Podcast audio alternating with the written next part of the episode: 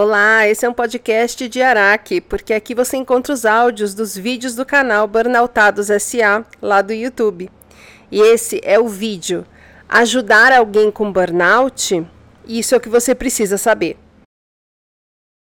Eu recebo muitas mensagens de pessoas que conhecem alguém que elas desconfiam que estão com burnout e elas tentam ajudar, ficam perdidas, se sentem frustradas. A pessoa burnoutada se ofende, se sobrecarrega mais. Então, apesar de ter aqui no canal outros três vídeos falando com você, meu amigo, minha amiga, que quer ajudar o seu companheiro, seu amigo, seu parente, eu vou sim fazer mais um, porque à medida em que a gente vai estudando, atendendo, conversando, a gente vai ter mais a contribuir. A experiência, minha gente. Respeita a minha história, Márcia. Antes de mergulhar no assunto, eu quero falar três coisas. Coisa um, a gente teve um gap de duas semanas, porque eu mudei de casa, né? Atrasou ali o destaque do mês, o vlog correndo, mas eu mudei de casa, como podemos ver.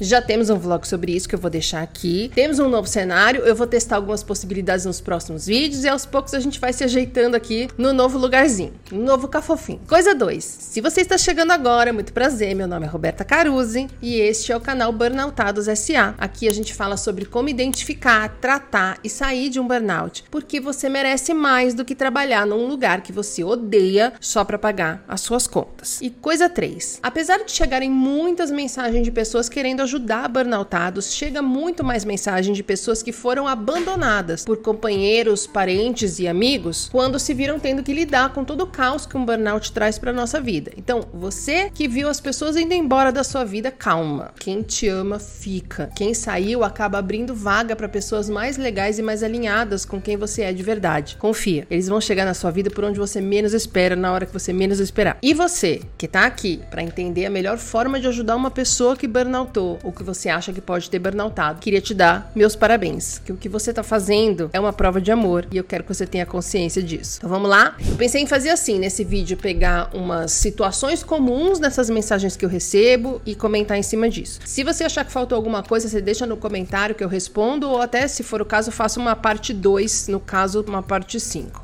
Enfim. Vamos lá. Primeiro caso, você quer ajudar, mas quando você tocou no assunto, a pessoa ficou agressiva, se afastou, te deu um ghost. Eu vejo muita gente que querendo ajudar acaba metendo os pés pelas mãos. Então vamos de sair daqui já esclarecer que é absolutamente impossível ajudar uma pessoa que não queira ser ajudada. Isso vai desde aquela pessoa que está em negação sobre o burnout até aquela que não quer sarar. Explico. Algumas pessoas, quando burnoutam, entram em negação total. Eu diria até que a grande maioria delas. É uma culpa, gente, com um sentimento de fracasso, com uma vergonha, com um medo do que vão pensar, do que vai acontecer. Geralmente a pessoa dá uma pirada porque ela não aprendeu como se sustentar sem ser daquele jeito, na base do sacrifício, porque não tem outra saída. E eu não tô culpando ninguém, tá? Primeiro, porque eu fiz exatamente essa mesma coisa. E segundo, porque a gente foi ensinado assim, que tudo tem que ser na base do sacrifício, do esforço, que não tem muita saída, que é trabalho, casa, casa, trabalho, que é nascer para morrer de trabalhar. Nós somos ensinados assim. Isso é cultural. E assim como o peixe não sabe que existe um negócio chamado água, a gente muitas vezes não se dá conta de muita coisa que tá aí desde que o mundo é mundo, principalmente crenças e comportamentos. Algumas dessas pessoas desconfiam confiam que possam estar com burnout. E elas já entram em negação, porque as informações sobre a síndrome ainda são muito baseadas na ignorância. Então a pessoa fala, ah, eu vou ter que parar de trabalhar. Ah, eu vou ter que tomar remédio psiquiátrico. E aí ela fala, não, não, não, eu dou conta, eu dou conta, eu dou conta, eu dou conta. Outras pessoas estão com o botão do piloto automático da vida tão emperrado que elas não conseguem entender que elas podem sim desacelerar, que elas podem sim sair do trabalho, que elas podem sim mudar as coisas. Veja bem, a pessoa fez do trabalho a vida dela. Eu fiz isso. Se você só tem o trabalho, ao abrir mão do trabalho, você não sabe nem mais quem você é. É muito difícil processar tudo isso, gente, com o corpo em estresse crônico, no meio de um caos emocional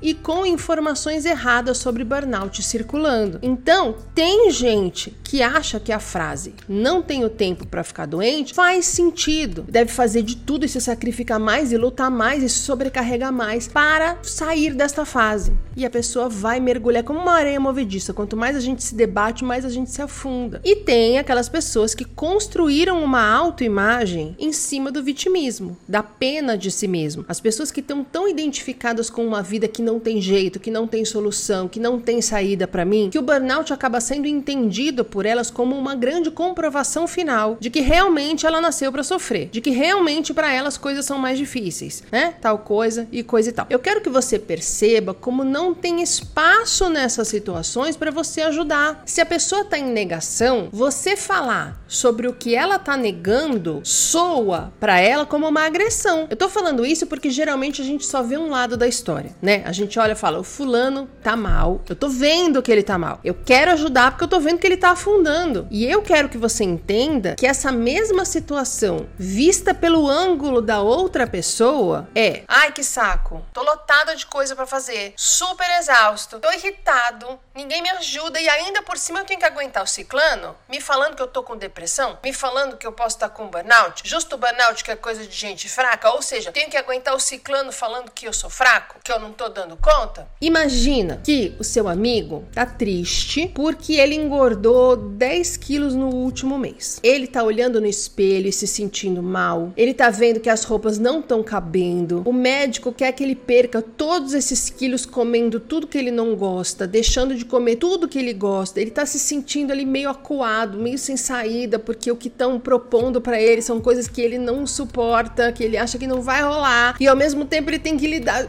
Aí você, nesse meio desse caos, você manda uma mensagem: Oi, Fulano, tudo bem? Então, eu notei que você tá gordo e mole. Você não quer uma ajuda? Para fazer um exercício, a comer uma salada? Você entende o que eu tô falando? Quando você fala sobre burnout para uma pessoa que ainda não aceitou que burnoutou, você basicamente está falando para uma pessoa que tá vendo que não tá dando conta, mas que acha que não pode largar o trabalho e mudar a situação. Oi, fulano, você não tá dando conta, né? Cara, você é fracote, né? É isso que a pessoa vai ouvir e ela vai se afastar de você, porque ela não quer entrar em contato com isso, mesmo você não tendo a intenção, mas você tá fazendo ela se sentir fracassada, cobrada, sobrecarregada. A reação vai ser se afastar de você e se você insistir, você vai tomar patada, porque ele ou ela tá em estresse crônico. E no estresse crônico a gente fica muito reativo, com raiva, agressivo, quer se isolar do mundo. Para de mexer o saco, é o que a gente quer falar para todo mundo. Então, basicamente, quanto mais você tenta ajudar, mais a pessoa quer te ver longe. Então, em primeiro lugar, você precisa entender que você só tem controle sobre o que você faz, não sobre o que a outra pessoa faz. Se você se colocou à disposição dela para ajudar e a pessoa não deu continuidade nessa conversa, você não tem o que fazer. E outra coisa que você precisa entender é que não é sobre você. Essa pessoa tá passando por um turbilhão emocional e ela não tá querendo se afastar de você, ela tá querendo se afastar da aceitação de que ela tá dando defeito, de que ela precisa de ajuda. Então deixa de ser chato, para de insistir. A melhor abordagem, na minha opinião, é você mandar uma mensagem de texto falando tipo assim: "Fulano, em primeiro lugar, eu quero que você saiba que eu gosto demais de você, que eu valorizo demais a nossa amizade. Eu tô vendo que você anda sobrecarregado, exausto, triste. Eu não sei exatamente o que tá acontecendo, mas eu queria que você soubesse que qualquer coisa que você precisar, eu tô aqui. Basta você me chamar. Manda e não faz mais nada. A bola tá com a pessoa agora. Se ela nunca mais te responder, você lide com isso. E se ela um dia te pedir ajuda, veja, não é só se um dia ela te responder, é se ela verbalizar que precisa de ajuda nessa resposta ou em qualquer outra mensagem. Aí você, um, ouve sem ficar tentando solucionar. E dois, não julga, não diminui, não fica invalidando, falando: ah, mas todo emprego é assim. Não, mas você não deve se sentir assim, você tem tudo. Não, mas tenho certeza que é melhor você ficar no emprego, porque se você sair, não tá fácil. Eu vou deixar no final uns vídeos para te ajudar nisso, tá? Você vai apoiar, ouvir, abraçar, não vai julgar criticar, cobrar e nem dar a sua opinião sobre o que você faria no lugar dessa pessoa. Caso a pessoa receba mal a sua mensagem e mande de volta uma patada, não responde nada. Só lembra que não é com você, é ela com ela mesma. Cuidado com a síndrome do Salvador. Não é você que tem que resolver a vida dos outros. Você é responsável por resolver a sua vida. E se você só pensa no que você poderia fazer pelo outro, de verdade, na boa, procura uma terapia, porque a gente foca muito nos outros quando a gente não quer lidar com os nossos problemas, quando a gente não quer olhar para as nossas dores, para as nossas sombras, para os nossos medos, para os nossos traumas. Segundo caso, você está conhecendo alguém, sei lá, no Tinder e as mensagens que você está mandando estão sendo ignoradas. A pessoa meio que responde de vez em quando e ela tá sempre cansada, tá sempre trabalhando demais e você fica se perguntando: será que ela tem burnout? Será que ela tem depressão? Tá rindo? Não ri, tá? Porque essa é de longe a campeã das mensagens que eu recebo. Então vamos lá. É comum que a gente projete em um novo relacionamento a resolução de muitas coisas que não estão indo bem na nossa vida. E isso nos predispõe a aceitar muitas coisas que o outro faz ou diz. Eu tô falando aqui, sendo mais clara, que muitas vezes a nossa autoestima tá baixa e a gente começa a achar que ter um relacionamento é fundamental na nossa vida. E a gente começa a não ver coisas que são óbvias, como aquele cara que é indisponível emocionalmente, como aquele cara que está no espectro do narcisismo, como aquela menina que só está atrás de ganhar presentes, etc. A pessoa pode estar com depressão, com burnout ou com pânico? É claro que pode. Gente, nos dias de hoje, você concorda que é o que mais tem? Pode ser verdade. O que eu acho que você deveria fazer no caso desta situação ser verdadeira e a pessoa realmente estiver lidando com um transtorno do pânico, de depressão ou uma síndrome de burnout, eu acho que você deve partir para outra. Porque aquela pessoa precisa focar nela mesma. Ela precisa se tratar. Não é uma hora boa de começar um relacionamento. Nem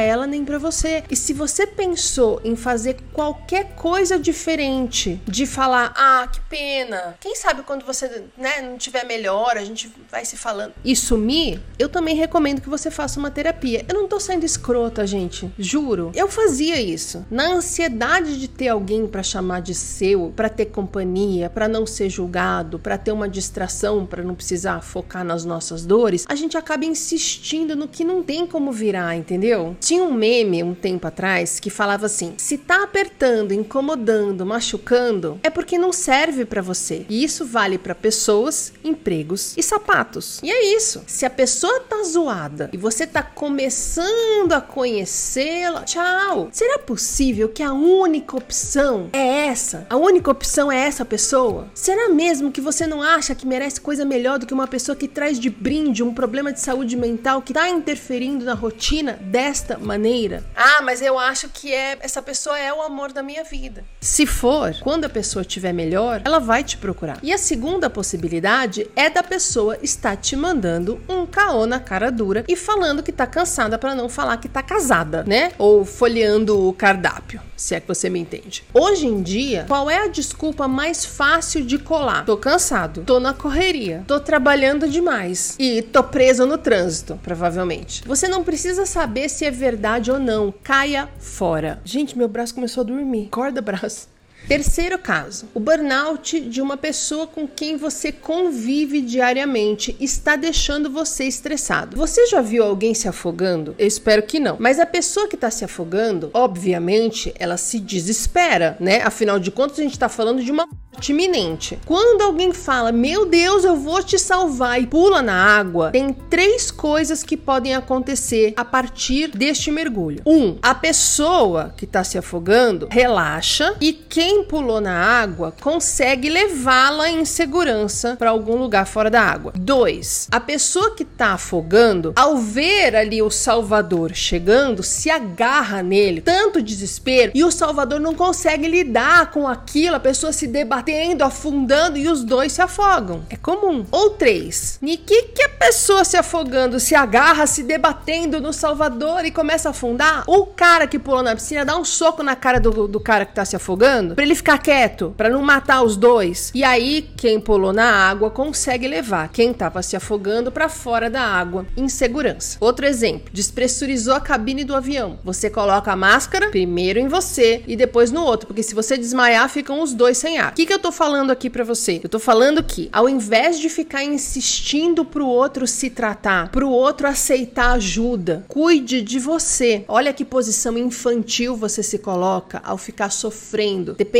das decisões do outro. Uma coisa sobre a qual você não tem o menor controle, que depende do outro, do que o outro vai fazer da vida dele. E de um outro que, como eu falei lá no primeiro caso, está em estresse crônico, no meio de um tsunami emocional. Aí você fica lá sofrendo, esperando a pessoa tomar uma atitude que pode não vir, que pode piorar mais as coisas. E olha que maturidade a de alguém que cuida de se blindar emocionalmente, de se tratar, de se fortalecer, para que, apesar do que o outro decidir, você esteja bem. Você tá forte, saudável, cuidando do seu corpo e da sua mente, e o outro insistindo em fazer tudo que faz mal para ele e para você. Bom, aí você avalia se vale a pena para você. E, Ai, mas eu não quero me separar. Vai para terapia e olha para isso, se fortalece, cresce, amadurece. Mas se você não tiver forte e equilibrado, vocês dois se afogam, porque quando a pessoa quiser ajuda, ela vai te agarrar, ela vai se debater e ela vai levar você pro fundo do mar. Só quem tá preparado, forte, saudável, leve e equilibrado consegue, se necessário, dar um soco no outro e se manter com o nariz para fora da água. Sim, o resumo deste vídeo talvez seja vá para a terapia primeiro que só assim você consegue ajudar. O negócio é que tem muita gente que não quer ir para terapia porque sabe que se separar, que se afastar, vai ser sempre uma alternativa. E aí você pensa, hum, você não quer ir para terapia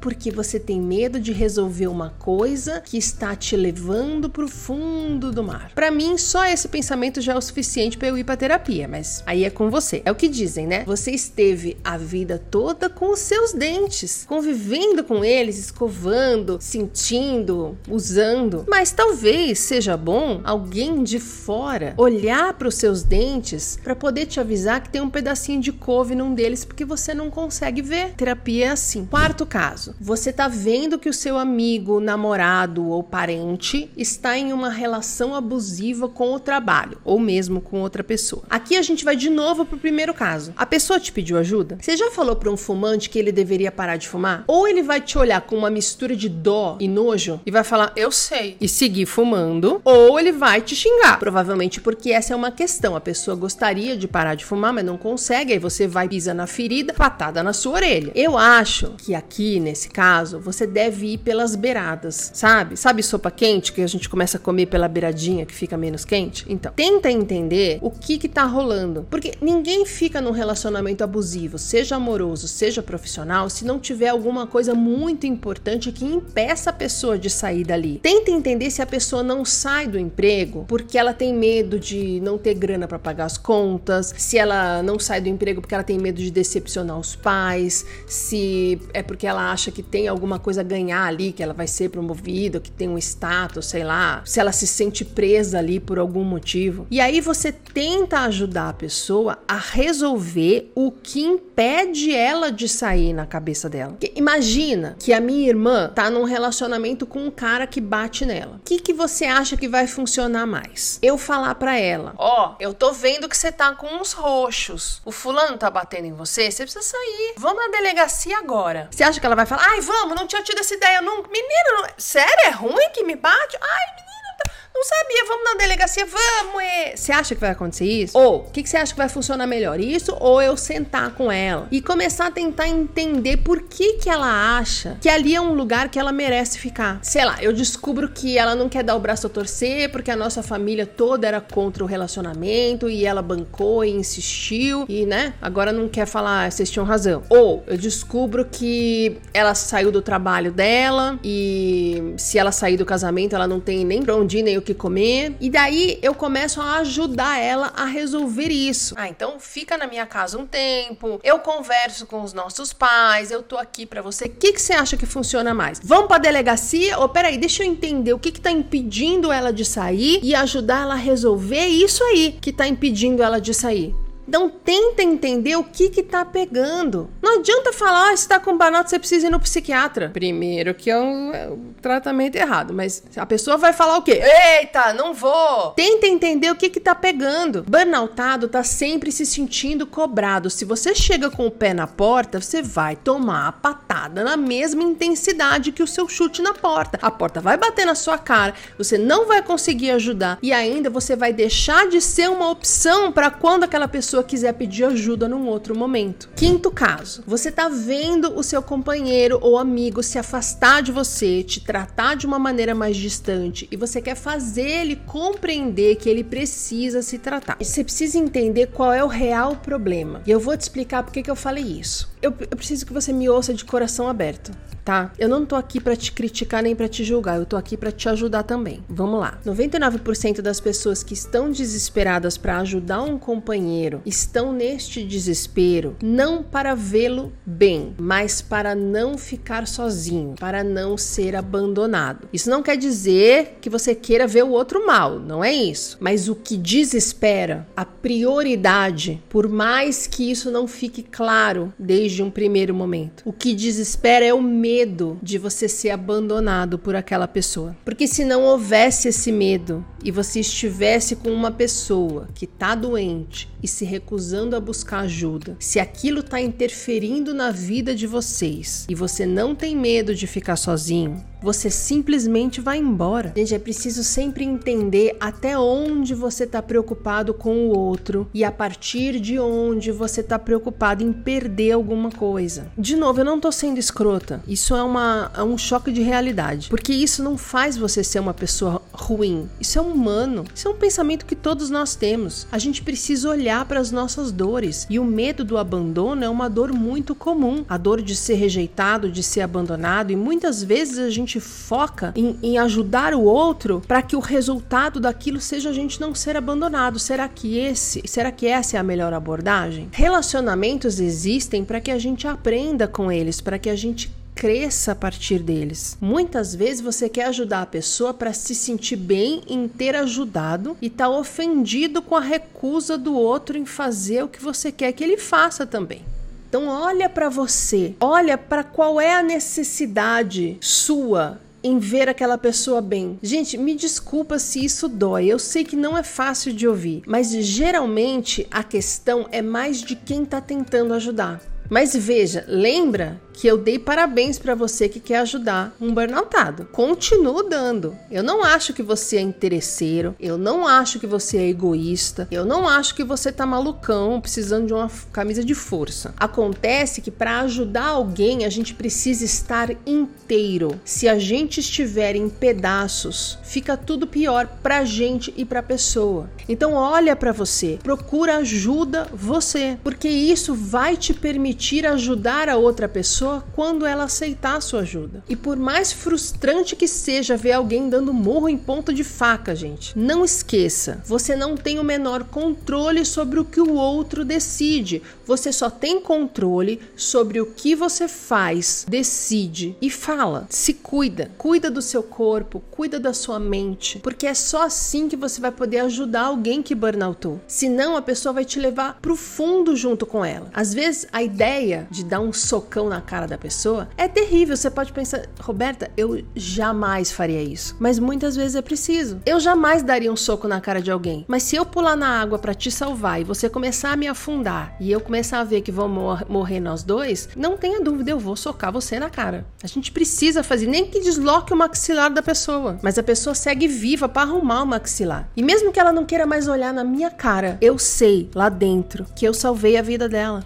E às vezes quem tá se afogando é a gente e não tem ninguém para salvar a gente. É um tapa na própria cara. Corda! Vamos em frente! Não é por aqui, é por ali. Bora! Eu vou deixar aqui para você uma aula sobre estresse crônico, para você entender melhor como a pessoa está funcionando e uma aula sobre invalidação, para você entender tudo que você não pode fazer diante de uma pessoa que confiou em você para pedir ajuda em um momento tão difícil como é a gente descobrir que está com burnout ou desconfiar. Eu espero que não tenha doído muito. Me siga também no Instagram, arroba Roberta. No YouTube, canal Burnoutados SA e canal Roberta Caruzzi. E aqui com todos os áudios dos vídeos e aulas dos dois canais. Obrigada pela companhia e até o próximo.